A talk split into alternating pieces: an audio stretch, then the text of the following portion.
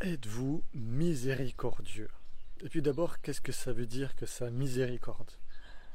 Si je vous pose la question, c'est parce que Jésus, dans sa cinquième béatitude, il dit ceci. Heureux les miséricordieux, car il leur sera fait miséricorde. L'autre jour, on m'a demandé, mais Philippe, comment est-ce que tu traduirais miséricorde avec un mot peut-être euh, plus compréhensible pour aujourd'hui? J'ai d'abord pensé au terme, au mot compassion. Mais en y réfléchissant un petit peu, je me dis compassion, c'est pas exactement ça. C'est pas exactement la même chose que la miséricorde. La miséricorde, c'est lorsque la compassion entre en action. Je peux avoir de la compassion pour quelqu'un sans forcément agir ou faire quoi que ce soit pour, pour cette personne-là. Ou alors je peux aussi agir pour quelqu'un, aider une personne sans que ce soit nécessairement par compassion, je peux le faire par intérêt personnel aussi, par exemple. Être miséricordieux, c'est agir par compassion pour soulager, libérer quelqu'un euh, d'une souffrance ou d'une peine.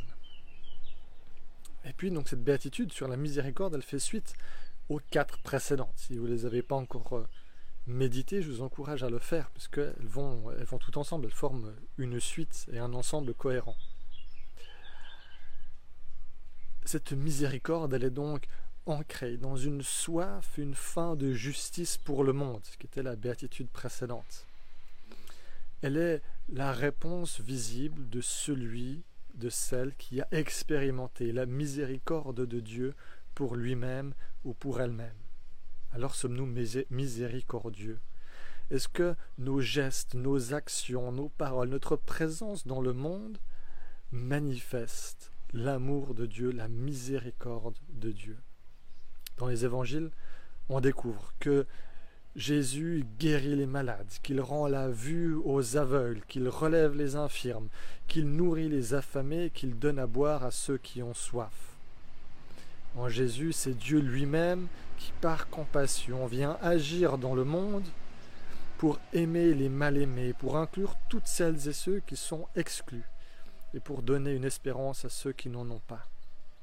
En Jésus, Dieu lui-même vient agir pour nous libérer, pour nous pardonner, pour nous rendre la vie, pas parce que nous l'aurions mérité, mais uniquement par miséricorde.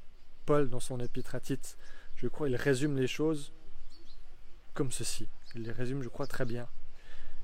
Il dit Lorsque la bonté de Dieu notre Sauveur et son amour pour les hommes ont été manifestés, il nous a sauvés non parce que nous aurions fait des œuvres de justice, mais en vertu de sa propre miséricorde.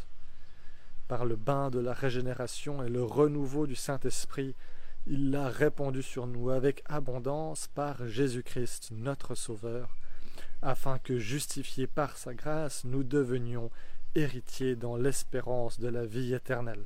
Voilà une sacrée phrase, hein, très dense, très intense, qui, qui résume comment fonctionne la miséricorde de Dieu pour l'humanité.